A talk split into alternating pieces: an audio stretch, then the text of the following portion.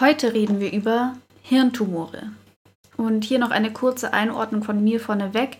Wie ihr schon am Titel sehen könnt, ist das heute inhaltlich keine ganz leichte Folge. Wir haben versucht, uns diesem Thema auch auf einer sachlichen Ebene zu nähern, aber es ist halt einfach ein, auch ein sehr persönliches Thema, besonders für mich, aber für Ralf natürlich auch. Deswegen hört ihr hier auch irgendwo unseren persönlichen Umgang damit. Und bei uns gehört da Humor halt auch einfach dazu. Also bitte nicht wundern.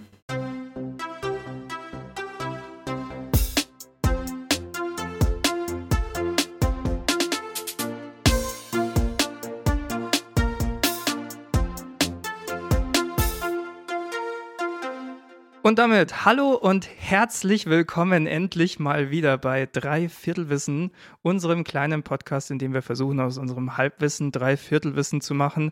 Mir gegenüber sitzt mal wieder immer noch und äh, wunderbarerweise ähm, Anna. Sie ist Psychologin und hat gerade ziemlich Muskelkater. Und mir gegenüber sitzt Ralf. Mir fallen jetzt gerade nicht ganz so viele blumige Worte ein, aber ich freue mich auch, dass er mir wieder gegenüber sitzt.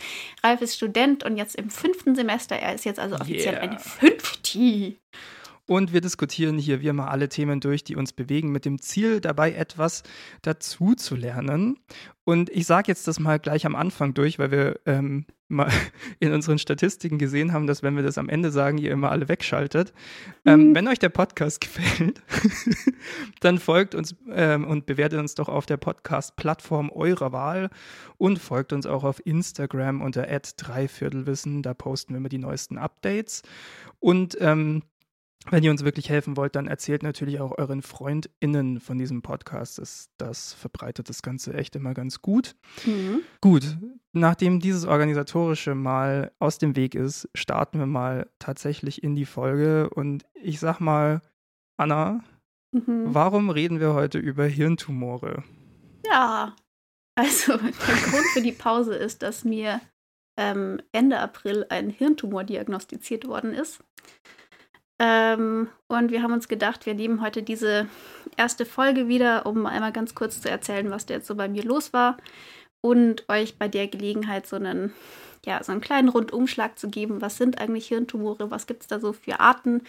Und bei der Gelegenheit auch so ein bisschen einzusteigen in das Thema, wie funktioniert unser Gehirn eigentlich, wie ist es ja. aufgebaut, so ein bisschen Neuroanatomie etc. Euch einfach so ein paar ähm, so paar Grundlagen mal mitzugeben, damit das Ganze immer noch unter diesen Dreiviertelwissen Schirm sozusagen passt. Ähm, genau.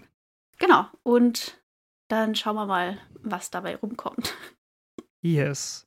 Ähm, willst du vielleicht, also wir gehen da vielleicht am Ende nochmal auch ein bisschen genauer drauf ein, äh, mal gucken. Aber willst du vielleicht mal so in ganz kurzer Fassung so ein bisschen erzählen, wie kam das zu dieser Diagnose und was mhm. ist so die letzten Monate so passiert? Ja, genau. Also ich hatte seit so ungefähr Anfang des Jahres so ein Zittern in den Händen und wir wussten nicht so genau, wo das jetzt herkommt, was das soll. Deswegen bin ich dann zu einer Neurologin gegangen und die meinte, ja, das ist wahrscheinlich irgendwie so ein gutartiges Zittern, vielleicht geht das auch wieder weg.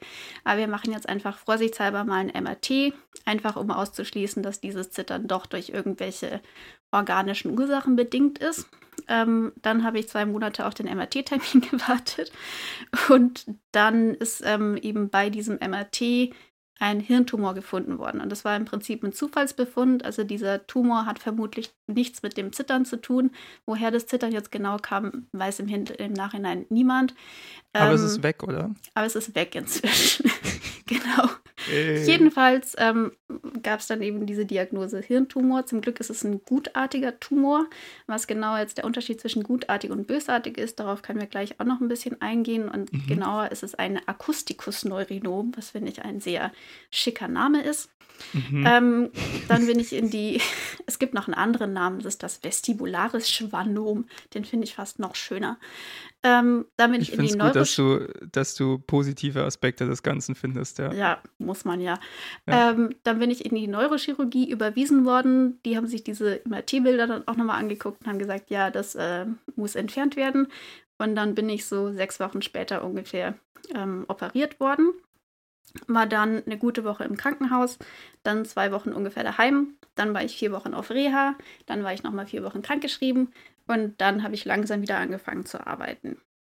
Genau, und nochmal um, um, also du bist da so über diesen Schritt so, so schnell jetzt drüber weggegangen, aber ich bin dann operiert worden, Mhm. heißt, dir wurde das Ding aus dem Gehirn entfernt. Ja, genau. Also die haben Ja. mir so ein kleines Stück vom Schädelknochen rausgesägt. Dann sind sie in mein Gehirn rein, haben diesen Tumor irgendwie abgesaugt und rausgeschnitten und irgendwas. Und dann haben sie das alles wieder retour gemacht. Ähm, dann hatte ich so einen fetten Druckverband erstmal um den Kopf rum. Das war fast das Unangenehmste, weil das so krass auf die Ohren gedrückt hat. Mhm. Ähm, genau. Und ja, aber ich weiß nicht.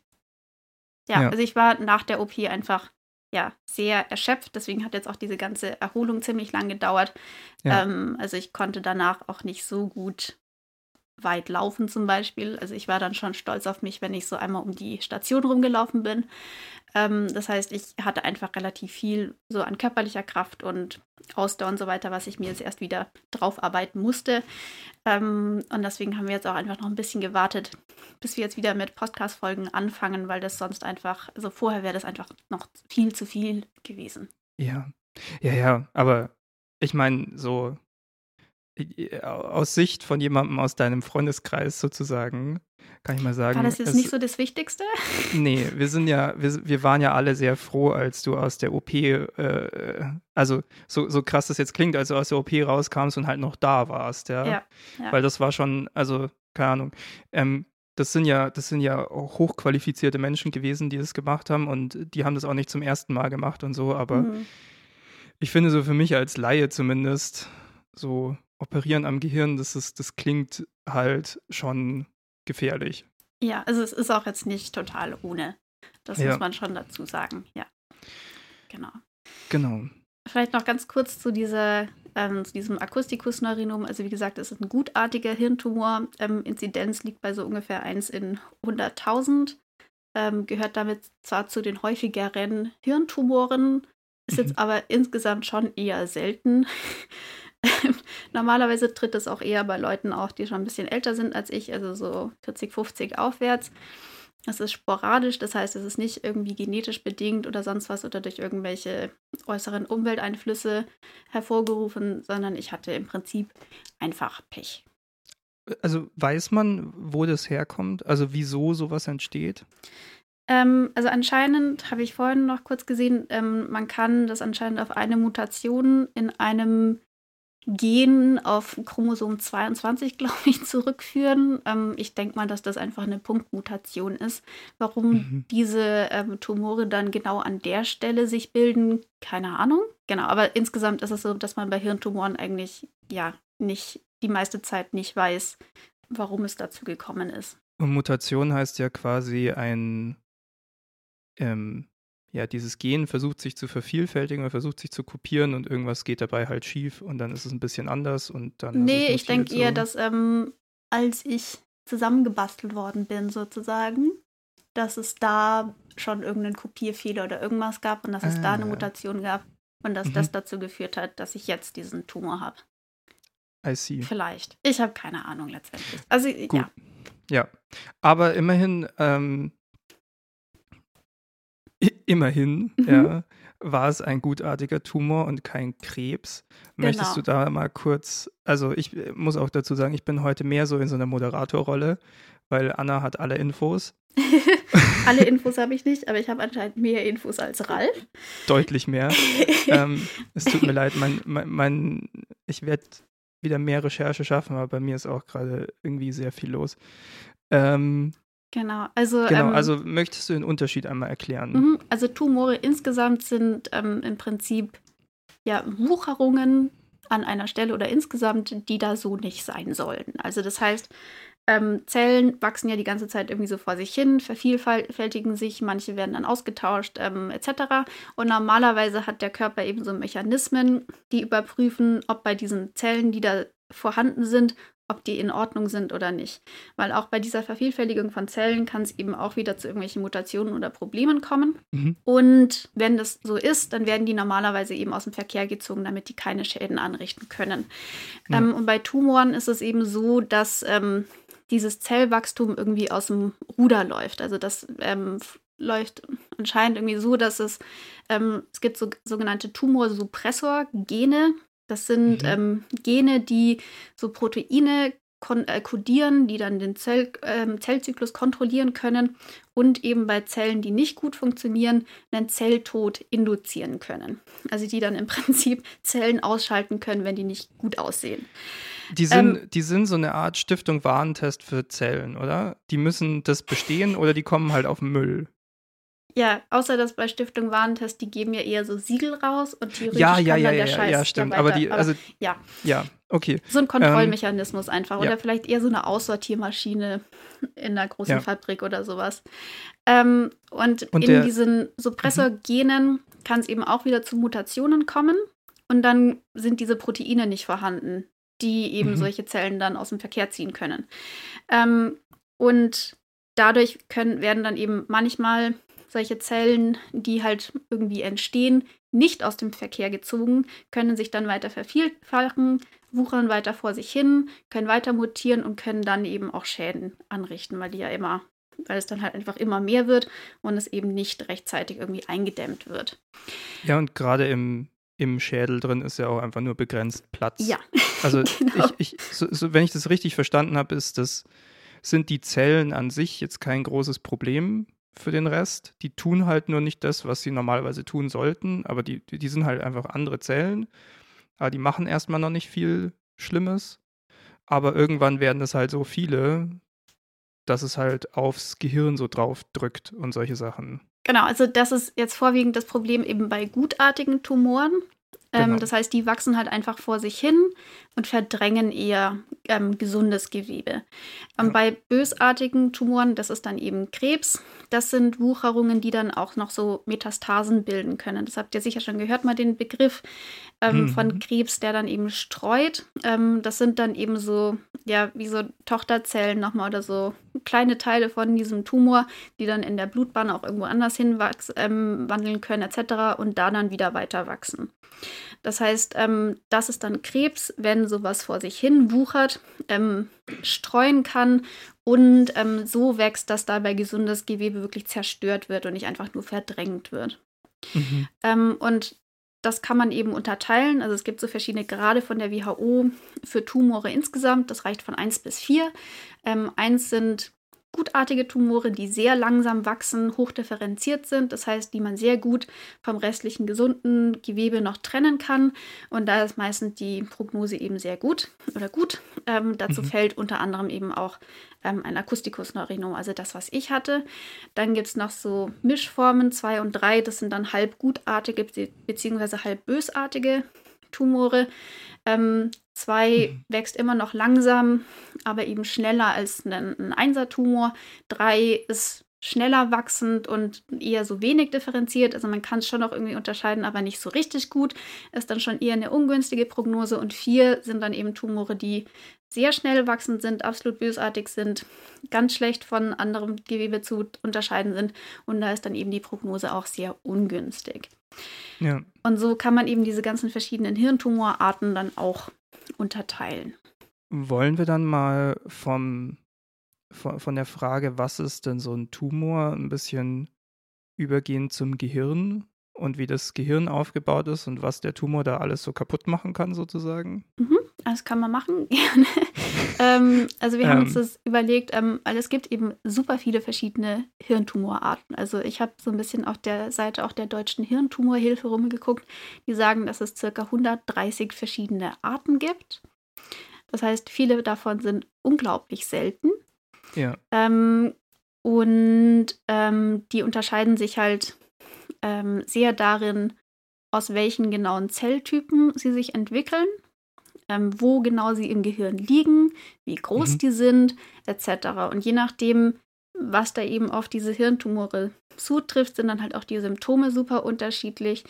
Ähm, die OP-Möglichkeiten sind unterschiedlich, beziehungsweise Ja. also wie man überhaupt an den Tumor rangeht, wo man dann wie aufschneidet, zum Beispiel, ob man durch die Nase geht oder eben den Schädel wirklich öffnen muss, ob man die Dinger bestrahlen kann, ob eine Chemotherapie nötig ist, etc. Ähm, das heißt, das sind einfach sehr, sehr, sehr unterschiedliche Erkrankungen auch wieder, die sich sehr unterschiedlich äußern. Und deswegen will ich auch irgendwie an der Stelle nochmal kurz sagen, ähm, das, was ich so von mir erzähle, ist halt auch wirklich nur mein genauer Fall mit meinem Akustikusneurinum. und also meinem Akustikus-Neuronom und nicht insgesamt auch wieder, also das, was ich erlebt habe, ist jetzt auch wieder schlecht auf alle Leute mit Akustikus-Neuronom zu verallgemeinern zum Beispiel. Und ich kann halt erst recht nichts ähm, aussagen über Leute, die einen ganz anderen Tumor haben. Ähm, und das hängt eben auch ja. damit zusammen, wie einfach das Gehirn ja, aufgebaut ist zum Beispiel. Ja, an der Stelle kann man vielleicht mal sagen, also das wäre vielleicht mal echt auch eine irgendwie eine spannende Interventionsfolge sozusagen, falls es noch unter unseren ZuhörerInnen noch Leute gibt, die entweder selber oder in ihrem Umfeld irgendwie Erfahrungen mit diesem Thema haben und äh, vielleicht mal da Erfahrungen teilen wollen, dass wir da irgendwie vielleicht noch ein bisschen mehr auch an Wissen sammeln dazu. Ja. Und das nochmal in irgendwie einer kleinen äh, Zwischenfolge sozusagen verarbeiten können. Genau. Genau. Ich habe ein paar Fakten zum Gehirn. Pass mhm. auf. Hier ist, was ich mir, hier ist, was ich mir aufgeschrieben habe. Das Gehirn hat zwei Hälften. Mhm. Das ist schon mal richtig. Das stimmt, das sind die beiden Hemisphären. Genau, sie sind durch einen Nervenstrang, den Gehirn, die irgendwie Brücke oder so wird das genannt auch. Äh, ja, das ist der Balken, das Corpus callosum. Genau. Und es wird unterschieden zwischen dem Großhirn, dem Zwischenhirn, dem Kleinhirn und dem Hirnstamm. Mhm. Ich habe mir nur diese Begriffe aufgeschrieben. Ich kann dir nicht sagen, was die genau sind. Mhm. Und ähm, das Gehirn hat so eine Oberflächenschicht, den Cortex. Mhm. Der ist zwei bis vier Millimeter dick. Und äh, wenn man, also und sehr gefaltet, und wenn man ihn so aufhalten würde, wäre er ungefähr ein Viertel Quadratmeter groß. Mhm und enthält alleine schon 16 Milliarden Nervenzellen, mhm. Was ungefähr ein Fünftel des Gesamtgehirns ausmacht. Ja. Das waren meine Hirnfacts. Ja, cool. Das sind jetzt auch nicht alles Fakten, die ich mir auch aufgeschrieben hatte. Also finde ich gut. Das ist schon mal gut. So, das ist so äh, äh, wirklich äh, im Wortsinne eine oberflächliche Beschreibung davon, wie Hirn aufgebaut ist. Genau. Ähm, ja. Genau. Nee, äh, wie ist es denn? Was, was, was sind denn Großhirn, Zwischenhirn, Kleinhirn und Hirnstamm, Anna? Kannst du das auseinanderdröseln? Ähm, ja, ich muss es nur, weil ich das andersrum gesch ähm, geschichtet hatte. Also Großhirn, okay. also das Gehirn ist ja von der Form her, wenn ihr so eine Faust macht im Prinzip und den Daumen nicht irgendwie zwischen die ähm, Finger legt, sondern so unten drunter. Genau, dann ist das ungefähr, wenn ihr dann von oben drauf schaut, ist das so die, die Seitansicht von einem Gehirn. Das heißt, ihr habt diesen großen Batzen oben ja. und dann diesen kleineren, den Daumen eben da noch unten dran. Und das ist so ungefähr die Form vom Großhirn. Ähm, man kann das Großhirn an sich, wir haben eben zwei Hemisphären, das heißt, in der Mitte ist so, ein, ja, so eine Vertiefung im Prinzip.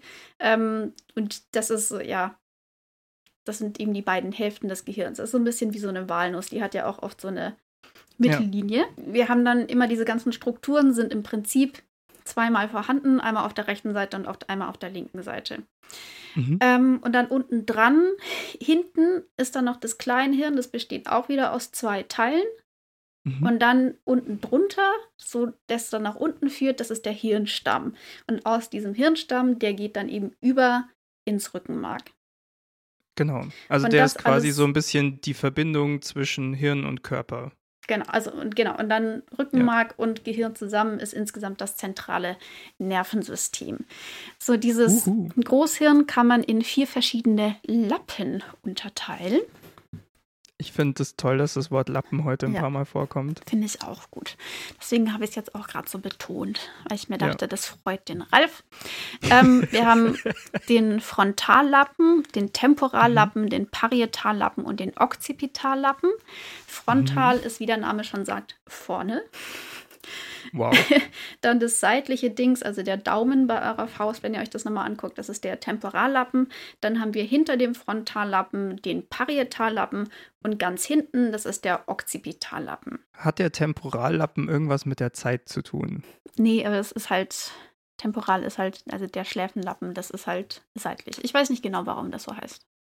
Okay. Habe ich jetzt nicht nachgeschaut für die Folge. Aber ihr könnt das gerne nachschauen und uns in der Intervention sagen. genau. Ja. Nee, alles gut. Genau. Ähm, das ist so die, der, der grobe Aufbau und innen drin ist dann eben noch das Zwischenhirn. Da sind auch ganz viele verschiedene andere Strukturen nochmal. Die würde ich jetzt aber nicht so genau aufdröseln, weil das wird dann sehr schnell sehr kleinteilig. Ähm, mhm. Aber was zum Beispiel dann oben eben im Großhirn verarbeitet wird, ist frontal, ist viel so ähm, Planen, Beurteilen, Impulskontrolle, so Zeugs. Dann in der Mitte, also im Parietallappen, ist dann ähm, auch so Wahrnehmungen aus verschiedenen Körperteilen, also zum Beispiel, was man dann irgendwie am Schienbein fühlt und ähm, in welcher Position dann der Oberschenkel ist. Solche Sachen, die kommen mhm. im Parietallappen dann teilweise an. Ähm, das wird da dann auch so zusammen integriert und dadurch entsteht dann auch so ein Bild davon, was macht mein Körper eigentlich gerade so, was fühle ich gerade so, in welcher Position sitze ich, so Sachen. Dann im Occipitallappen, da ist ganz viel visuelle Verarbeitung, da kommen ganz viele visuelle Signale an, die aus den Augen eben hintergeleitet werden. Und da werden auch ähm, verschiedene ja, visuelle Eigenschaften, die das Auge so aufgenommen hat, ähm, integriert. Also zum Beispiel, okay, mhm. da ist jetzt vor mir irgendwas Dunkles und es ist so ein bisschen rund und so ein bisschen länglich und es hat so verschiedene Ecken und manche Sachen sind so ein bisschen heller und manche Sachen sind ein bisschen dunkler und das integriert mein Gehirn dann alles zusammen und dann kommt für mich der Gesicht, der, der Seeeindruck heraus, okay, das ist ein Mikrofon, und dahinter steht ein Laptop. Ich war sehr gespannt, was, was du ist? da jetzt ja. beschreibst. Ja. genau. Ich habe kurz gedacht, das ist vielleicht das Mikrofon und dann war ich so, naja, so eckig ist es jetzt auch nicht, aber naja, mit dem Popschutz und so, ja, ja naja, genau, gut. genau. Und im ja, okay. Temporallappen, da sind ähm, ist zum Beispiel auch auditive Verarbeitung drin und da sind aber zum Beispiel auch Sprachzentren. Ähm, das heißt, wir haben ähm, durchaus schon verschiedene ähm, Teile vom Gehirn, die man ganz gut verschiedenen Aufgaben irgendwie zuordnen kann. Also jetzt nicht mhm. so, dass ähm, exakt ein, was weiß ich, ein Quadratzentimeter vom Gehirn exakt mit dieser einen Aufgabe beschäftigt ist und sonst mit nichts anderem. Aber es gibt schon ja. so Zentren irgendwie oder dann so Netze, in denen irgendwelche ähm, Schleifen dann irgendwie stattfinden, wo dann verschiedene Informationen zusammengeführt werden und so weiter. Ähm, und das heißt auch einfach, dass je nachdem, wo im Gehirn irgendwas schief läuft, natürlich auch ganz unterschiedliche Symptome dabei entstehen können. Und dass dann auch, wenn man dann versucht, etwas aus diesen verschiedenen Gehirnteilen rauszuholen, unterschiedliche Sachen kaputt gehen können. Mhm. Ähm, und das führt halt auch zum Beispiel zu dieser sehr großen, ähm, äh, ja, Variabilität, was Symptome und so weiter ja. von Hirntumoren angeht. Ähm, worüber wir jetzt noch nicht geredet haben, ist der Hirnstamm. Im Hirnstamm sind ganz viele auch sehr ja, zentrale ähm, Aufgaben drin. Da sind zum Beispiel Areale, die sich mit Atmung beschäftigen, mit dem Bewusstsein. Also wenn die zum Beispiel beeinträchtigt sind, dann kann man ins Koma fallen. Ähm, mhm. Dann gibt es noch so verschiedene Drüsen im Gehirn, die dann zum Beispiel Schlafhormone sekretieren ähm, und so weiter. Das heißt, auch da kann dann natürlich auch wieder was schieflaufen und dann entstehen wieder ganz andere Symptome. Ja. Ich habe eine Zwischenfrage. Mhm. Mal gucken, ob du die beantworten mhm. kannst. Mein, also ähm, ich spiele Schlagzeug mhm. und damals, als ich so angefangen habe damit und noch Unterricht hatte, hat mein Schlagzeuglehrer immer gemeint, so die, also, ne, wenn man so neue Bewegungsabläufe lernt, muss man sich ja viel konzentrieren mhm. und irgendwann aber so, so, so gelernte Bewegungsabläufe, so Automatismen, das, das regelt dann irgendwann das Kleinhirn. Und er hat gemeint, man muss immer so ein bisschen schön langsam machen, bis das Kleinhirn dann irgendwann übernimmt. Korrespondiert es irgendwie mit dem, was du so. Ja, also Kleinhirn hat auf jeden Fall viel mit Bewegung zu tun. Genau, Kleinhirn mhm. habe ich jetzt irgendwie komplett vergessen. Sorry. Tut mir leid, Kleinhirn. Nee, alles gut. Kleinhirn, genau, da werden unter anderem ja auch Bewegungen so koordiniert, also auch ein bisschen komplexere ähm, mhm. Bewegungsabläufe, deswegen passt das schon irgendwo rein. Ja, aber insgesamt klar, also wenn man was Neues lernt, dann sind es halt noch nicht so eingeschliffene Signalwege ja. sozusagen und wenn die dann immer wiederholt werden, dann wird es irgendwann einfach leichter sozusagen, dass da ein Signal durchläuft und dann werden verschiedene Assoziationen dazu abgerufen und dann geht es einfach deutlich ja, fixer und ohne, dass man noch so viel Aufmerksamkeit drauf richten muss. Ja, beziehungsweise manchmal, wenn man dann Aufmerksamkeit wieder drauf richtet, funktioniert es plötzlich ja, nicht mehr. Dazu kannst du auch. ja. Das kennst du ja vielleicht von der Geige auch. So. Ja. Du wolltest eigentlich noch über so verschiedene wichtige Zelltypen mhm. im Gehirn äh, sprechen. Genau, du hast vorhin schon die Nervenzellen ähm, erwähnt. Das ist so das, ja. woran man erstmal klassischerweise denkt, wenn man ans Gehirn denkt, weil da ja. sind halt Zellen, die irgendwelche Signale verarbeiten und ähm, weiterleiten. Genau, das sind die sogenannten ja. Neurone ähm, und die haben einmal natürlich einen Zellkörper, an dem sind so kleine Äste und an diese Äste docken andere Neurone an und dann findet zwischen diesen verschiedenen Zellen findet eine Kommunikation statt. Das heißt, da können dann Signale übertragen werden. Und aus diesem Zellkörper heraus wächst dann ein langer Ast, das sogenannte Axon. Und in dem werden dann die Impulse an die nächsten Zellen wieder weitergeleitet. Das ist dann, wird dann am Ende wieder so aufgespalten und dann haben wir die Synapse. Ähm, das ist dann so ein Endknöpfchen und der korrespondierende Teil vom nächsten Neuron. Und zwischen diesen beiden Teilen werden dann Neurotransmitter ausgeschüttet und darüber findet dann diese Signalweitergabe statt. Das ist der sogenannte synaptische Spalt zwischen diesen beiden Neuronen.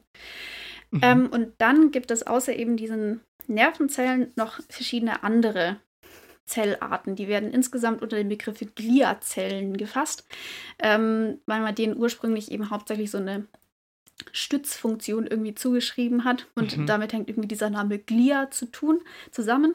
Und dann gibt es verschiedene Arten. Es gibt einmal zwei verschiedene Sachen, einmal die Oligodendrozyten und die Schwanschenzellen. ja, ich weiß, es ist ein Sorry. cooler Name. Ich, ich, ja, äh, manchmal denke ich mir so, ich wäre gern so ein Namenswriter für, für so medizinische Sachen. Einfach immer, wenn irgendeine neue Zelle oder irgendwas entdeckt wird, sich den Namen ausdenken. Ja, ich glaube, dafür hilft es, wenn man Latein und Griechisch kann. Ja. Oder, oder man, man, hat einen richtig man, geilen Nachnamen, aber dafür muss man, glaube ich, die Zelle auch entdeckt haben oder beschrieben haben. Deswegen heißen, glaube ich, auch die Schwanschenzellen Schwansche Zellen. Oder man äh, würfelt einfach Silben aus. Na, das kann man wahrscheinlich das könnte machen. man auch machen. Ja. ja. So ein bisschen subversiv, out of the box denken. Ja.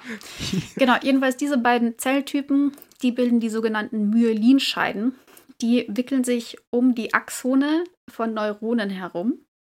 Mhm. Das ist dann im Prinzip wie wenn man so eine Leitung hat. Also innen sind die eigentlichen Drähte und so weiter, wo die Signale weitergegeben werden und dann ist meistens noch eine Isolierung drum.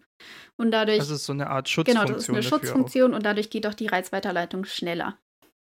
Ah ja, okay, genau, das ja. haben wir diese beiden Zelltypen. Ähm, dann gibt es so Astrozyten, die stützen tatsächlich, ähm, die transportieren aber auch Stoffe zum Beispiel. Also die sorgen aber auch ähm, dann dafür, dass die Synapse so ein bisschen abgeschirmt ist, dass also Transmitter, die von der einen Zelle ausgeschüttet werden, auch in diesem Bereich bleiben und nicht irgendwo wild hindiffundieren, um einfach die Chance zu mhm. erhöhen, dass diese Transmitter auch bei der nächsten Zelle ankommen. Mhm. Und dann gibt es noch zum Beispiel Ependymzellen, die kleiden die Hirnventrikel aus. Ähm, Hirnventrikel, das sind ja so flüssigkeitsgefüllte Räume, die es innerhalb des Gehirns gibt. Und da ist dann der Aha. sogenannte Hirnliquor drin. Ähm, hat, glaube ich, auch irgendeinen Zweck, den habe ich ehrlich gesagt wieder vergessen. Aber jedenfalls ist haben wir noch so diese ähm, Hirnventrikel. Genau. Ist es nicht so eine Art, wie so eine Art äh, Pufferzone. Ja, außenrum sodass das Hirn nicht so die Fall. ganze Zeit so mhm. am, am, am Schädel direkt ja. zum Beispiel scheuert und genau, so. Genau, also Liquor haben wir einmal außenrum sozusagen. Das heißt, das Hirn mhm. schwimmt mhm. so ein bisschen in diesem Liquor und der hat tatsächlich so eine dämpfende Funktion auch. Ähm, weil dadurch eben das Gehirn nicht so fest dann an, die, an den Schädel oder sowas aufschlagen kann, wenn man mit dem Schädel gegen irgendwas schlägt. Und wir haben aber eben auch noch diese flüssigkeitsgefüllten Räume und da findet, glaube ich, auch wieder ähm, Austausch mit dem ähm, Rückenmarkskanal und so Zeugs ähm, statt. Ah, und okay. wenn das zum Beispiel ähm, verstopft ist oder da der Abfluss nicht gescheit ähm, funktioniert, dann kann es zu einem Wasserkopf führen. Oh, okay. Genau. Verstehe. Genau, also wir haben einfach verschiedene Zelltypen, die wir im Gehirn finden und aus diesen Zelltypen können sich halt auch unterschiedliche Arten von Tumoren entwickeln. Mhm. Ähm, also zum Beispiel die Astrozytome entwickeln sich aus den Astrozyten. Das ist somit die häufigste Hirntumorart. Ähm, da gibt es mhm. verschiedene Varianten davon, die dann auch in unterschiedlichen Graden ähm, vorkommen. Es gibt welche, die gutartig sind, dann gibt es halbgutartige und es gibt eben auch ähm, bösartige Formen von diesen Astrozytomen. Ähm, Und was bei denen so ein bisschen fies ist, dass die eine Tendenz haben, im Verlauf höhergradig zu werden. Das heißt, die können sich dann auch noch verändern, starten vielleicht als gutartig und werden dann im Verlauf bösartig. Und dann gibt es noch ganz viele verschiedene anderen, andere Tumore, die sich eben aus diesen ganzen Gliazellen entwickeln. Ähm, zum Beispiel das Glioblastom, das ist ähm, auch ein relativ häufiger Hirntumor. Die sind sehr aggressiv, die ähm, wachsen sehr, sehr schnell ähm, und ja, die führen häufig auch dann relativ schnell zum Beispiel zum Tod. Also da gibt es einfach auch innerhalb von diesen mhm. Tumoren, die sich aus quasi den gleichen Zelltypen entwickeln, auch wieder unterschiedliche Arten, die dann auch wieder unterschiedlich scheiße sind im Prinzip. Also es kann, man kann nie sagen, was alles schiefgehen kann. Nee. Es kann immer auch irgendwie alles schiefgehen. Ja, also so. es ist super schwierig, da wirklich eine Prognose zu machen bei Hirntumoren, weil es halt so stark darauf ankommt, wie schnell wächst dieses Ding, wo genau liegt es, wie viel macht es jetzt schon kaputt, ähm, können wir das rausoperieren, spricht es auf Chemotherapie, auf Bestrahlung etc. an. Ähm, und das ist halt, ja, sehr, sehr schwierig, ja. da irgendwie aus einem, einer allgemeinen Diagnose da wirklich eine Prognose dann abzuleiten. Und es ist halt zum Beispiel auch so, das ist bei vielen anderen Tumoren an anderen Stellen des Körpers nicht ganz so krass, dass eben auch ein gutartiger Hirntumor wirklich zu einem Problem werden kann, wenn man den zum Beispiel nicht gut rausoperieren kann oder wenn der mhm. eben sehr zentrale Gewebe irgendwie bedrängt oder zur Seite drückt und ein, zum Beispiel ein ganz kleiner bösartiger Tumor, den man früh findet und den man komplett entfernen kann, ist dann womöglich sogar weniger schlimm im Vergleich, im Einzelfall. Ähm, mhm. Genau, das heißt, das ist einfach ein sehr, ja, es gibt eine riesige Varianz, was Hirntumore angeht. Ich würde an dieser Stelle vielleicht mal ganz kurz ein, also für die nicht ganz so zart beseiteten ZuhörerInnen ich glaube, die anderen haben wir sowieso schon verloren inzwischen. ähm, würde ich vielleicht einen ganz kurzen Medientipp sozusagen einstreuen. Auf Netflix, glaube ich, war es, gibt so eine Doku-Serie, die heißt äh, Lennox Hill. Und da geht es ähm, um so verschiedene ÄrztInnen eben in so einem Krankenhaus. Also das Lennox Hill Krankenhaus in New York ist es. Und zwei von denen sind äh, Hirnchirurgen die äh, so, so Krebssachen aus Leuten ihrem Gehirn rausoperieren. Und äh, ich weiß nicht, wie die das geschafft haben von dem Kamerateam, aber die waren halt teilweise bei den OPs mit dabei und haben das gefilmt und haben in Leute ihren Schädel reingefilmt und sowas. Also ich kann es nur empfehlen, sich das mal anzuschauen, wenn einen das Thema interessiert, weil es ist äh, sehr, wie soll ich sagen, sehr eindrücklich dargestellt, was, also wie das Ganze auf Patientenseite so abläuft und wie aber auch diese, diese Doktoren, die sich da ja quasi Tag und Nacht mit nichts anderem beschäftigen als mit solchen Tumoren, einfach so am Kämpfen sind, zu gucken, was wirkt eigentlich gegen was für einen Tumor und so mhm. weiter und ja. wie kriegen wir das Zeug da raus und so weiter. Das ist, äh, weiß nicht, ich habe das, äh, ist schon eine Weile her, dass ich das gesehen habe. Es ist sehr, sehr gut. Äh, kann ich nur empfehlen. Ich glaube, du hast mir das vor der OP schon empfohlen und da habe ich mir das nicht angeschaut, weil ich mich da nicht so viel ja. mit ja. so es, es, war jetzt auch nicht, es war jetzt auch nicht explizit eine Empfehlung an dich, ja. sondern so allgemein. Ja, ich weiß, an, nee, bloß weil. An die Leute, genau. genau. Und ich ja. fand das schon damals, dass es sehr interessant klingt, aber da war ich einfach nicht in der richtigen Verfassung, mir das so anzugucken. Aber vielleicht wird es. Ja, wir können mal Watch Party machen. Das können wir machen. ja. Nee, äh, ja, genau. Genau. Das ist mir nur gerade wieder eingefallen dabei. Ja. ja das vielleicht dann ein bisschen weniger abstrakt, als mhm. wenn wir hier jetzt so darüber reden. Ja. Genau. Genau. Aber so, ja, Hirntumore können eben auch, ähm, so woran man es irgendwie merkt, dass, dass da irgendwas nicht stimmt, kann eben auch durch diese, ja, je nachdem, wo das ist, wie groß das ist, etc., eben zu unglaublich unterschiedlichen Symptomen führen. Es gibt allgemein mhm. so Hirndruckzeichen, das sind dann so Sachen wie Kopfschmerzen, Übelkeit, Erbrechen, Bewusstseinsstörungen, so Zeugs, was einfach halt ja. dadurch ist, dass der Hirndruck größer ist, weil da was wächst, was da nicht hingehört. Also im Prinzip ja zusätzliche ja. Masse einfach im Gehirn ist. Dann gibt ja. es so den Bereich neurologische Ausfälle. Das können so Taubheitsgefühle sein, also dass man irgendwie Teile vom Arm irgendwie nicht mehr so richtig wahrnimmt. Schwindel, Schwerhörigkeit, Sprachstörungen, so Zeugs fällt da drunter. Dann gibt es ähm, Tumore, die auch epileptische Anfälle auslösen können. Und dann gibt es noch den Bereich der psychischen Veränderungen, also dass man zum Beispiel leichter reizbar ist oder eine Depression entwickelt oder sehr apathisch ist, sich nicht gut konzentrieren kann und so weiter. Und ihr merkt schon, das sind alles oder vieles davon sind Sachen, die jetzt nicht irgendwie super spezifisch sind. Das heißt, ähm, ja. man kann es dann auch leicht irgendwie halt auf was anderes schieben oder dann dass irgendwie, wenn man noch irgendwelche anderen Symptome hat, die halt vielleicht nichts mit dem Tumor zusammen, zu, ähm, zu tun haben, die aber irgendwie äh, Sinn ergeben zusammen, kann das eben auch dazu führen, dass das erstmal eine Weile ähm, ja, fehldiagnostiziert wird oder dass man gar nicht auf die Idee kommt, das überhaupt mal überprüfen zu lassen. Ähm, alles jetzt nicht so ja. in your face Symptome alles sind. Ja, dann sag doch mal noch ein paar Worte vielleicht zu deinem Tumor. genau. Oder zu dem, ja, ich dachte mir, es wäre vielleicht noch ganz diese Art des Tumors im Allgemeinen. Interessant, so ja. dieses, also einmal diese Symptome, die durch den Tumor entstehen können, dann was kann bei der OP alles so kaputt gehen und wie geht es einem vielleicht dann danach. ähm, ja. Dass man das, dass wir das jetzt vielleicht einfach so eben am Beispiel Akustikusneurinom einmal irgendwie so durchgehen. Genau. Ähm, Akustikusneurinom, ähm, die entwickeln sich aus den Schwanz Zellen vom vestibulären Teil vom Nervus vestibulo, vestibulocochlearis.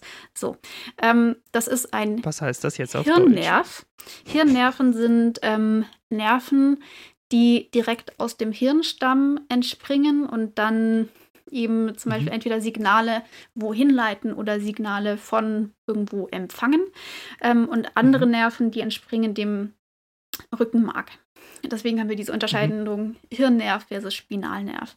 Und es gibt zwölf mhm. verschiedene mhm. Hirnnerven und einer davon ist eben der Nervus vestibulocochlearis und der hat zwei Teile. Der spaltet sich dann am Ende auf in den vestibulären Teil und den Cochlearis-Teil. Vestibulär ist ähm, der Teil, der dann für das Gleichgewichtsorgan zuständig ist, also für den Gleichgewichtssinn. Ähm, und Cochlearis, der versorgt die Cochlea, das heißt, das hat damit Hören zu tun. Und mhm. aus diesem vestibulären Teil entwickelt sich eben dieser Tumor. Das heißt, es beginnt im Innenohr oder im, ja, im, nee, nicht im Innenohr, im inneren Teil des Gehörgangs, also was dann schon ähm, eher auf der Schädelinnenseite im Prinzip liegt und wächst mhm. da dann raus, wenn er größer wird. Das beginnt relativ oft mit Hörproblemen. Ähm, deswegen heißt das Ganze eben auch oft, also umgangssprachlich, umgangssprachlich in Anführungszeichen, Akustikus-Neuronom, also Akustikus wie Hören, weil eben das das Symptom ist, das man meistens ähm, früh bemerkt, deswegen aber eigentlich passender wäre der Begriff vestibularis Schwannom, weil es eben sich aus dem vestibularis Teil entwickelt und ein Schwannom ist. Aber die coolen Kids auf der Straße sagen natürlich immer nur Akustikus. Neurinom, yes. Ja. Ich habe es jetzt nochmal ein bisschen abgekürzt. Ja, ja, okay, gut. Ähm, für die Jugend. genau, beginnt eben oft mit Hörproblemen. Also ich glaube oft, äh, insbesondere, dass man irgendwie Höhe, hohe Frequenzen auf einer Seite einfach nicht mehr so gut wahrnehmen kann. Kann auch zu so Schwindel führen, insgesamt Gleichgewichtsstörungen. Und wenn das Ding weiter wächst und weiter wächst, dann wächst das in den sogenannten Kleinhirnbrückenwinkel. Das ist ähm, ein Bereich, der ist relativ leer eigentlich erstmal, deswegen kann es da auch eine Weile relativ ungehindert vor sich hinwachsen. Und es liegt eben zwischen dem Kleinhirn und der Brücke. Die Brücke ist der obere Teil vom Hirnstamm. Und wenn das Ganze dann eben auf den Kleinhirn, auf das Kleinhirn oder auf den Hirnstamm draufdrückt, dann wird es irgendwann halt tatsächlich ähm, schwierig, ähm, weil mhm. das halt auch zum Beispiel zu Koma oder in Extremfällen auch zum Tod führen kann weil da eben so viele wirklich lebenswichtige Zentren drin liegen. Das heißt, der Tumor an sich, der wächst da halt so vor sich hin ähm, und kann halt auch Nerven so ein bisschen aufsplittern irgendwie und dadurch kaputt machen. Das heißt, der Tumor selbst kann diesen Vestibularis-Teil vom Vestibulocochlearis kaputt machen. Er kann den Cochlearis-Teil kaputt machen, deswegen hat man dann Hörprobleme. Er kann auch den Facialis-Nerv ähm, beschädigen, das ist der Gesichtsnerv. Ähm, kann dann auf mhm. den Hirnstamm drücken, wo eben ganz viele verschiedene wichtige Sachen drin sind. Da sind dann auch noch wichtige Blutgefäße etc. Das heißt, diese ganzen Sachen kann der Tumor an sich schon mal irgendwie beeinträchtigen oder kaputt machen. Das heißt, wir sind prinzipiell schon mal gegen den Tumor. Ja, also ich würde sagen, wir sind insgesamt Gut. prinzipiell gegen Tumore. Ja. Okay, darauf können wir uns, glaube ich, ja, einigen. Ich finde das eine gute Baseline. so, ähm, und bei ja, der sorry, OP, ja. wenn man da dann eben den Schädel öffnet und dann da reingeht und versucht, diesen Tumor zu entfernen, kann es ähm, sein, dass es relativ schwierig ist, besonders wenn die Tumore schon größer sind, ähm, den Tumor an sich vom gesunden Gewebe zu trennen, weil das eben diese schwanschen Zellen sind. Und wir haben da ja diese sehr, sehr feinen, filigranen Hirnnerven, die da durchlaufen, die wir eigentlich nicht beschädigen wollen, die aber teilweise ein bisschen aufgesplittert sind. Und deswegen ist es relativ schwierig, bei größeren Tumoren den Tumor so zu entfernen, dass möglichst wenig von den Hirnnerven beschädigt wird. Das heißt, bei der OP an sich können dann auch wieder Hirnnerven beschädigt werden. Kandidaten sind da wieder der Vestibularis-Teil, der Cochlearis-Teil und der Facialis-Teil. Und dadurch, mhm. dass wir eben so nah am Hirnstamm dran sind, könnte theoretisch da auch noch einiges schiefgehen. Ähm, aber da ist dann natürlich die Abgrenzung wieder ein bisschen einfacher und ich glaube, da passt man dann einfach richtig krass auf während der OP, dass man da nichts kaputt macht. Deswegen sind das jetzt nicht so die, die heißen Kandidaten sozusagen für Probleme während der OP. Ja. Genau. Ähm, was heißt das jetzt für den Menschen, der dann so eine OP durchmacht und ähm, dann wieder aufwacht? Ähm, wenn die, also die, die OP kann dann natürlich auch gut verlaufen. Also es kann, ähm, läuft oft auch mhm. so, dass wirklich sehr, sehr viel oder alles entfernt werden kann. Das Gute an einem gutartigen Tumor ist, dass man zur Not Teile drin lassen kann, um eben wichtige ähm, Areale zu schonen, um möglichst viel gesundes Gewebe noch drin zu lassen, weil das eben nicht sofort ähm, weil man eben nicht versuchen muss, wirklich alles rauszuholen, ähm, wie es eben bei einem bösartigen Tumor der Fall wäre. Ähm, mhm. Aber dadurch, dass eben diese Hirnnerven kaputt gehen können, kann der Gleichgewichtssinn auf der Seite, wo der Tumor ist, ähm, verloren gehen. Das Gehör kann verloren gehen.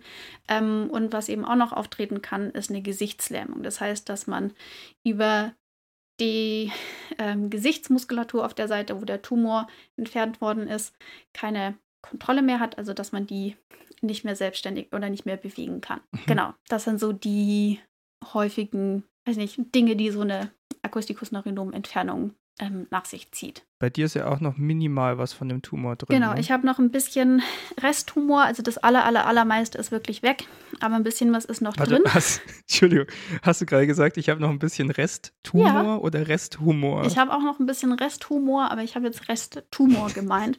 ähm, okay. Sagt man tatsächlich das so. Das klang aber gerade. Ja. ja. genau. Ja.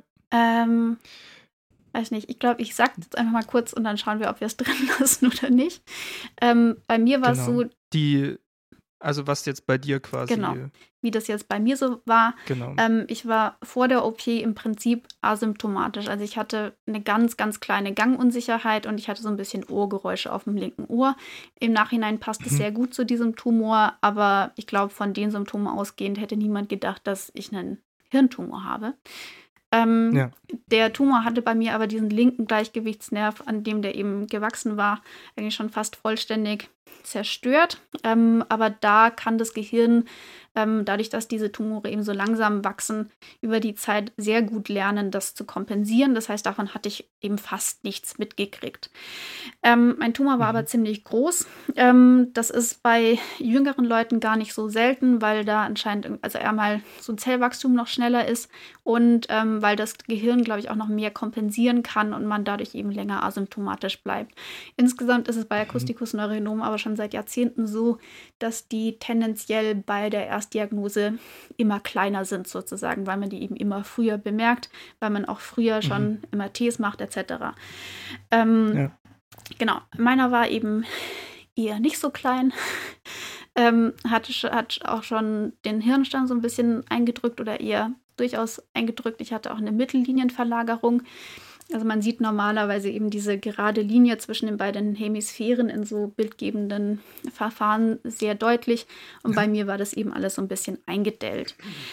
Ähm, und dadurch, dass er so groß war, war eben auch bei mir dieses Problem, die Hirnnerven wirklich zu schonen. Das heißt, bei mir sind ähm, vermutlich alle drei von diesen ähm, Hirnnerven, die ich vorhin immer genannt habe, irgendwie beschädigt worden. Und das bedeutet jetzt für mich, dass ich auf einem Ohr taub bin seit der OP und ich habe im Moment mhm. auch auf der Seite eine Gesichtslähmung. Ähm, da ist aber schon die Hoffnung, dass ich das auch wieder regenerieren kann, weil sie da eben versucht haben, ähm, den Hirnnerv möglichst eben in Ruhe zu lassen. Ähm, und deswegen sollte der nicht so stark beschädigt sein, dass der sich nicht mehr selbstständig erholen kann.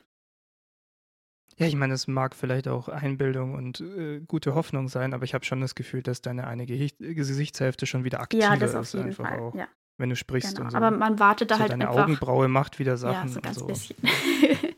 Ja, ja, aber genau. hey, Aber man wartet da halt erstmal so ein halbes Jahr oder sowas ab, weil sich in der Zeit häufig von alleine wieder ziemlich gut erholen kann. Aber es dauert halt einfach eine Weile. ja.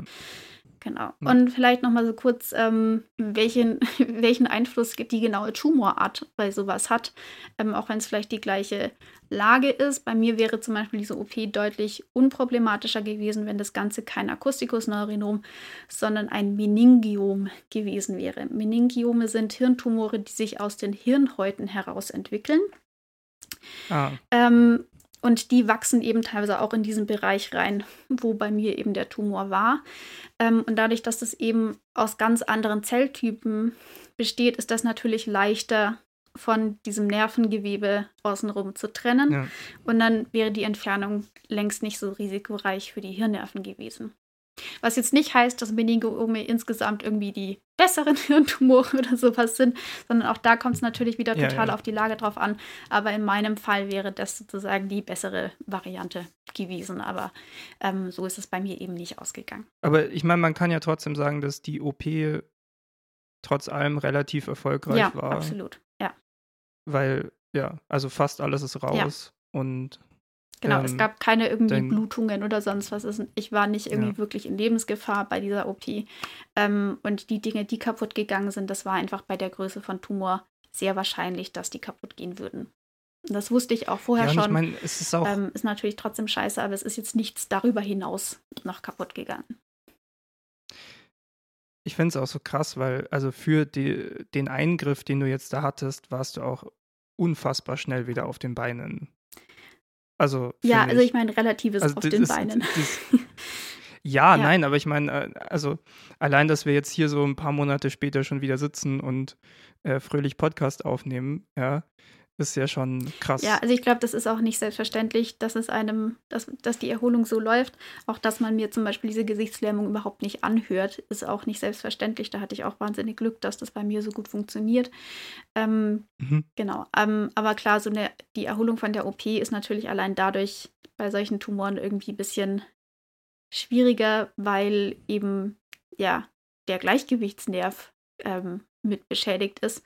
Das heißt, ähm, mir war nach der OP eine Weile auch ähm, sehr schlecht. Ähm, mir war so ein Mhm. bisschen schwindlig. Ähm, es hat sich alles irgendwie, wenn ich gegangen bin, so ein bisschen instabil angefühlt und so Zeugs. Und wenn man sich einfach nicht sicher fühlt, wenn man steht oder geht, dann ist es natürlich auch schwieriger, wieder gescheit in Gang zu kommen und sich bewegen, zu bewegen und so weiter, weil nur dadurch, dass man sich bewegt, wird man ja wieder fitter. Ja. Ähm, und das ist natürlich so ein gewisser Dämpfer dann in so einem Erholungsprozess. Genau. Ähm, auch im Interesse dessen, dass wir gesagt haben, wir wollen unsere Folgen mal wieder näher Mhm. bei einer Stunde Länge haben und nicht so bei eineinhalb. ähm, also auch quasi im Dienste äh, euch, für euch ja. da draußen, dass es, dass es nicht so viel ähm, ausufert. Hätte ich jetzt eigentlich nur noch eine Frage. Du bist ja auch Psychologin, beziehungsweise kommst du aus diesem Ding und ich weiß nicht, hast du irgendwelche entweder Dinge aus der Psychologie oder irgendwelche Erkenntnisse, die du jetzt einfach persönlich gemacht hast mit dieser Zeit, wie man, gut ist immer irgendwie das falsche Wort, aber wie man äh, irgendwie so gut es geht sozusagen mit, mit so einer extrem einschneidenden Sache im Leben umgehen kann. Aber ich glaube, das ist wahnsinnig schwierig, da wirklich Tipps zu geben, weil das halt einfach eine Extremsituation ist und das einfach sehr unterschiedlich ist, wie man da erstmal drauf reagiert. Es kommt auch sehr drauf an, wie gefestigt man zum Beispiel insgesamt ist, also wie labil man zum Beispiel ist, ähm, Hm. wie gut man sowas dann vielleicht auch wegstecken kann. Ähm, was jetzt auch keine pauschale Aussage natürlich ist, das kann auch wieder anders ausgehen. Ähm, ob man viel Unterstützung hat und Leute, die ihn da irgendwie versuchen aufzufangen ähm, und die ihn da einen irgendwie Ja. versuchen mit durchzutragen. Das heißt, da sind ganz viele ähm, Faktoren, die im Prinzip dann ja mit dem Moment irgendwie gar nicht so viel zu tun haben, sondern irgendwie schon vorher gegeben sein müssen. Ähm, und die aber Mhm. einen Einfluss darauf haben, wie gut das dann man damit vielleicht irgendwie zurechtkommen kann.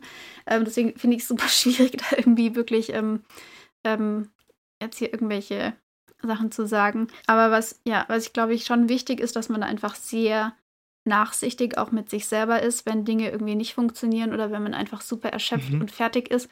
Das ist völlig okay, weil es ist eine krasse Situation. Man steht die ganze Zeit unter Stress. Bei mir war das zum Beispiel schon so, dass ich vor der OP wahnsinnig erschöpft war, obwohl ich jetzt keine irgendwie großen körperlichen Symptome hatte. Aber ich war einfach total erledigt. Und ich glaube hauptsächlich deswegen, weil mein Körper die ganze Zeit eigentlich nur damit beschäftigt war, mich nicht ausrasten zu lassen. Und das ko- kostet wahnsinnig viel Kraft. Und deswegen Ja, ja, war ich sehr fertig. Und ähm, dadurch, dass ich halt eben diesen Background habe, war mir halt dieser Zusammenhang zum Beispiel sehr klar. Und ich Mhm. glaube, auch sich sowas eben irgendwie bewusst zu machen, dass eben, wie es einem psychisch geht, dass das auch einen Einfluss darauf haben, wie man sich körperlich fühlt, wie stark man bestimmte Symptome zum Beispiel wahrnimmt, dass das alles ganz normale Prozesse sind und dass ähm, im Prinzip auch jede Reaktion, wie man mit sowas umgeht, völlig okay und angemessen ist. Ich glaube, das ist ganz wichtig, dass man da eben sehr, sehr nachsichtig auch mit sich ist und da nicht irgendwie versucht, da voll viel von sich zu erwarten oder zu verlangen, ähm, weil das ist scheiße und ähm, egal wie man es schafft, da einigermaßen durchzukommen, ist das super. Ja. Was ähm, finde ich auch irgendwie hilft, ist zu versuchen, sich so ein bisschen Kontrolle irgendwie zurückzuholen, wo es geht. Ähm, weil das sind ja Situationen, über die man, da wird einem ja jegliche Kontrolle genommen. Also natürlich habe ich irgendwie Ja. dieser OP zustimmen muss, müssen. Wenn ich das nicht gemacht hätte, wäre ich nicht operiert worden. Aber ich hatte keine wirkliche Wahl. Also es gab keine Option außer dieser OP. Das heißt, man hat Ja. eigentlich wenig Kontrolle darüber, was so passiert und wie es einem geht. Und was mir da schon irgendwie geholfen hat, war wenigstens irgendwie so, keine Ahnung, so vorher zu wissen, wie genau dann der Ablauf im Krankenhaus ungefähr sein würde. Wann ich wo sein muss, Mhm. wie ich meine Tasche packe, sonst was. Einfach so, so Winz-Sachen wenigstens zu sagen, okay, das mache ich jetzt. Und das kontrolliere ich jetzt. Darüber habe ich irgendwie noch Kontrolle. Das hat mir sehr geholfen. Ähm, und Ja, du hast ja jetzt auch im, im Nachgang gemeint, also so, so Dinge, ähm, die einem das Gefühl geben, mal wieder auch über den eigenen Ja, Körper, ja. der ja, mit dem man ja da im Konflikt steht, irgendwie Kontrolle zu haben. Also allein sowas äh, eigentlich Banales wie äh, die Haare schneiden. Genau, also ich meine, ich habe jetzt ja. eine P-Narbe am Kopf, dafür mussten mir natürlich auch Haare abrasiert werden. Ähm, das heißt, ich hatte dann jetzt halt eine OP-Frisur im Prinzip. Und dann zu sagen, Ja. okay, nee, ich entscheide jetzt wieder, wie das ausschaut und ich gehe jetzt zum Friseur und ich mache das so und so. Sowas kann auch Genau. irgendwie gut tun. Ähm, Ja, dass man halt auch wieder irgendwie, glaube ich, einfach das Gefühl hat, also in einer gewissen Weise die Kontrolle über den Körper zu haben oder auch wieder so, ich weiß nicht, in Symbiose mit dem Körper zu ja, leben. und da sozusagen. irgendwie, ja. Irgendwie auch wieder positiv besetzte Sachen irgendwie am Körper dann Genau. zu haben oder dann Ja, die, die halt nicht aufgezwungen sind Genau, ja. durch die Gegebenheiten. Ja. Ja. Genau. Also ich habe die ganze Zeit sehr versucht, mich eben immer darauf zu konzentrieren, was geht schon wieder und nicht, was geht alles noch nicht. Ähm, was mir da auch teilweise, also ich versuche auch zwischendurch mich ganz gezielt daran zu erinnern, in welcher körperlichen Verfassung ich zum Beispiel kurz nach der OP war, damit ich einfach diesen Kontrast zwischen wie war das vor so und so vielen Monaten und wie gut geht es mir jetzt einfach ein bisschen klarer wahrnehme.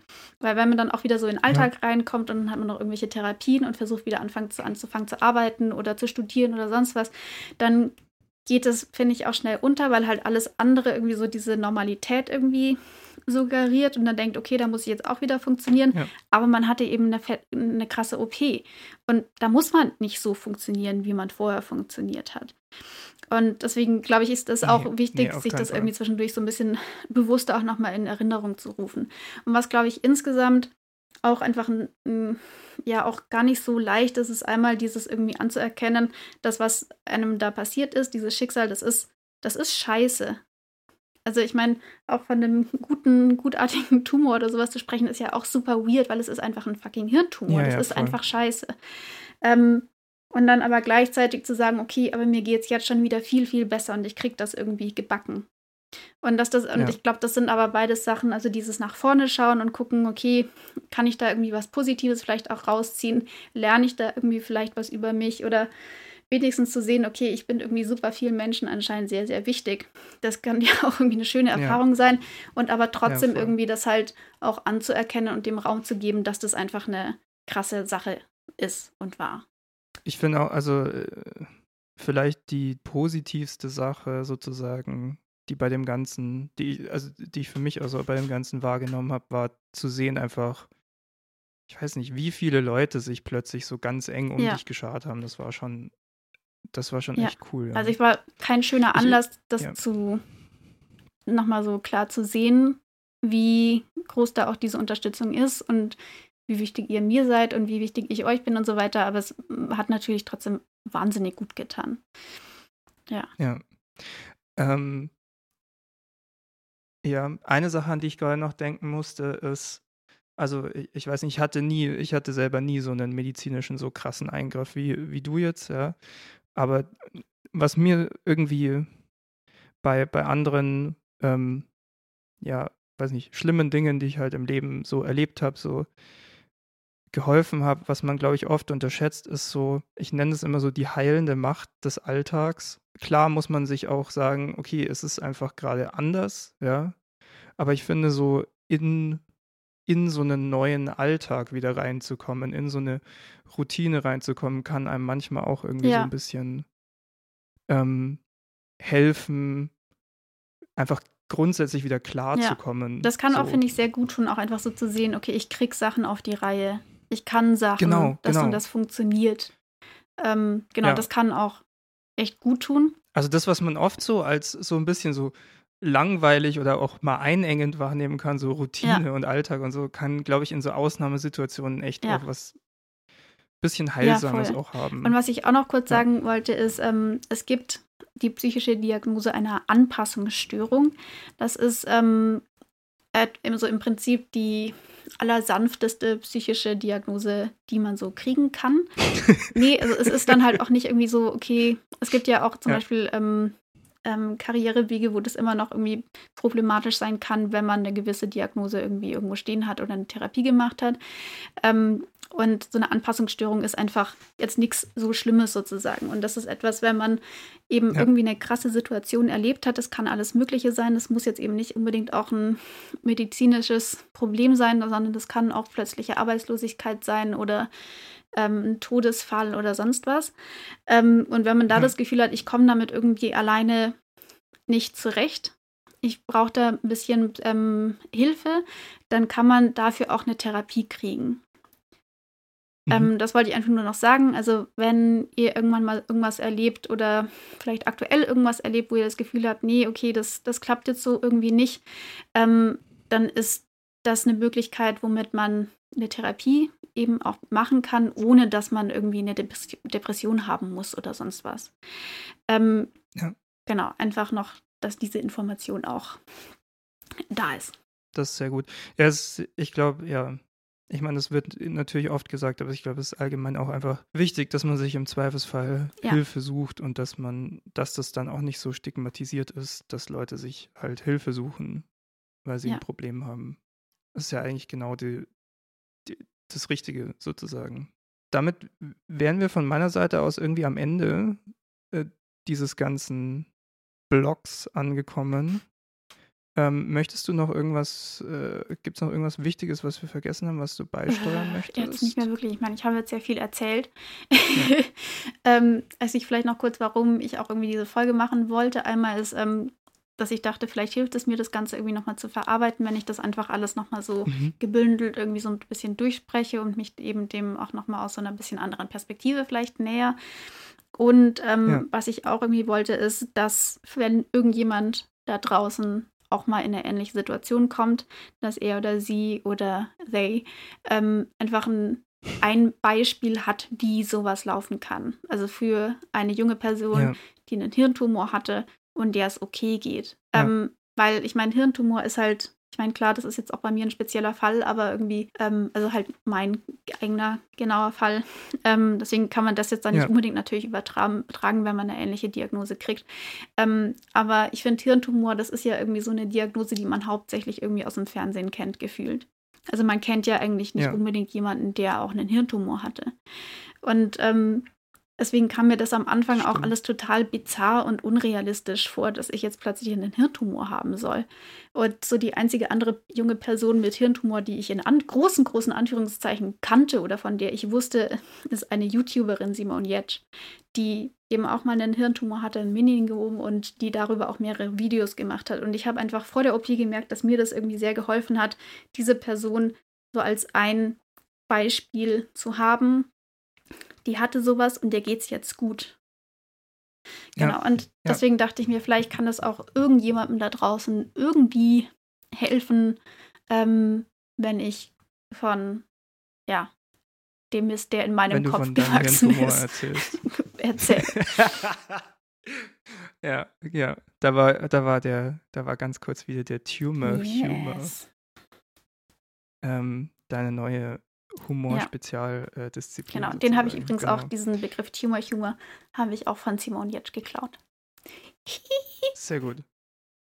Ähm, großes Shoutout an Simon. Ja. Und ähm, dann würde ich sagen, trotz all der schweren Dinge, die wir jetzt besprochen haben, enden wir wie immer auf unserer allseits gefeierten Kategorie oder Rubrik die schönen Dinge des Lebens Anna was ist zurzeit dein schönes Ding des Lebens? Ähm, also das, was ich mir jetzt aufgeschrieben habe, ist, dass ich am ähm, Anfang der Woche fast zwei Stunden im Wald unterwegs war und teilweise auch auf ziemlich schmalem Faden und am Ende auch eher so querfeldein.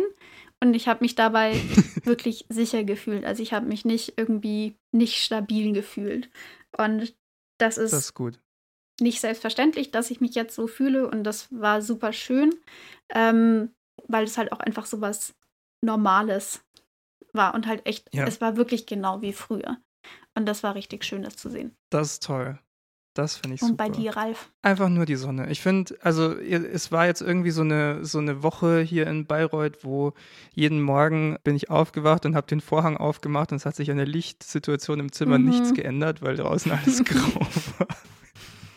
Und jetzt seit ein paar Tagen gibt es so Herbstsonne hier es ist wirklich unfassbar, wie groß der Einfluss aufs Gemüt ja, ja, bei voll. mir davon ja. ist. So, so irgendwie hilft es klarzukommen und deswegen sage ich heute einfach mal die Sonne. Ja, ist schön. Wirklich schön. Hier scheint bei mir auch noch gerade so ein bisschen die Sonne. Also ich glaube, ich gehe gleich noch mal ganz kurz raus, um das noch mal kurz auszunutzen. Ja, ich auch. Ich fangen die letzten genau, Strahlen und das kann ich euch natürlich auch nur empfehlen. Andererseits, wenn wir das im November hochladen, ist die Wahrscheinlichkeit, dass ihr jetzt noch super viel Sonne abkriegt, leider nicht mehr ganz so groß. Aber falls, dann geht raus. Die klassische Novembersonne ja. kommt dadurch. Du, wenn der Klimawandel für eine Sache gut ist, naja, okay. Äh, ja, nee, damit fangen wir jetzt nicht an. Ich sage vielen Dank fürs vielen Zuhören. Vielen Dank für eure ganze Unterstützung. Wir sind wieder da. Es, ja, es wird wieder weitere ja. Folgen geben. Ich weiß nicht, ich freue mich einfach, dass wir wieder da sind und dass du wieder ja. da bist und dass wir jetzt ja, wieder durchstarten. Nee, Finde ich auch sehr cool. Ich sage einfach mal bis nächsten genau, Monat. Bis dann, macht's gut. Lasst es euch Ciao. gut gehen. Ciao.